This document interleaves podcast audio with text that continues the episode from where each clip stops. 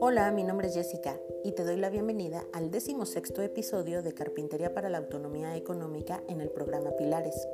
Y hoy para conocer un poco más sobre las herramientas básicas manuales y concluir el tema, te contaré lo que sucedió en la Asamblea de las Herramientas.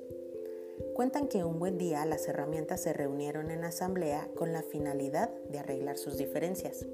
El martillo ejerció la presidencia, pero la asamblea le notificó que debía renunciar. La causa hacía demasiado ruido y se pasaba todo el tiempo golpeando. El martillo aceptó su culpa, pero pidió que el cepillo también fuera expulsado debido a que siempre hacía su trabajo en la superficie. El cepillo aceptó, solicitando a su vez la expulsión del tornillo, alegando que había que darle muchas vueltas para que sirviera de algo. Ante el ataque, el tornillo aceptó también, pero pidió la expulsión de la lija, pues dijo que era muy áspera en su trato y siempre tenía fricciones con los demás. La lija aceptó con la condición de que expulsaran al metro, que se pasaba la vida midiendo a todos como si él fuera perfecto. En eso entró el carpintero, se puso su delantal y comenzó a trabajar. Utilizó el martillo, el cepillo, a la lija, al metro y al tornillo, y con la madera trabajada realizó un hermoso mueble. Cuando la carpintería quedó nuevamente sola, la asamblea reanudó la deliberación. Fue entonces cuando tomó la palabra el serrucho y dijo, Señores, ha quedado demostrado que tenemos muchos defectos, pero el carpintero trabaja con nuestras cualidades.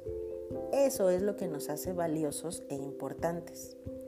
Así que dejemos de ver las debilidades y fallas de todos y concentrémonos en nuestras fortalezas y aspectos positivos.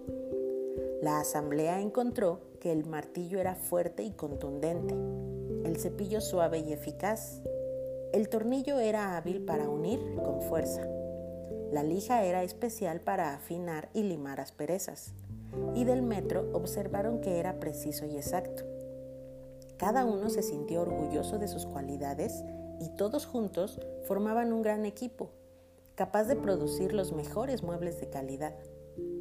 Y colorín colorado, dime este cuento que te ha enseñado.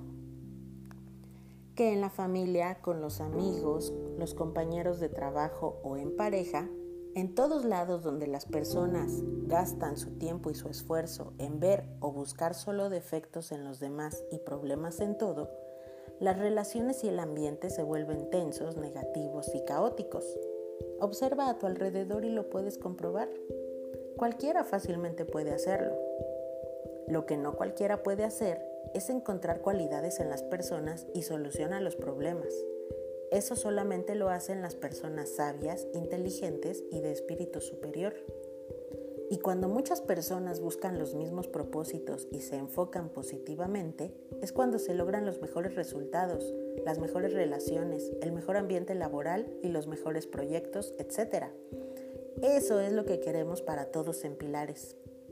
¿A que no esperabas que la carpintería sirviera también para reflexionar? Compártelo y continúa mejorando. Hasta pronto.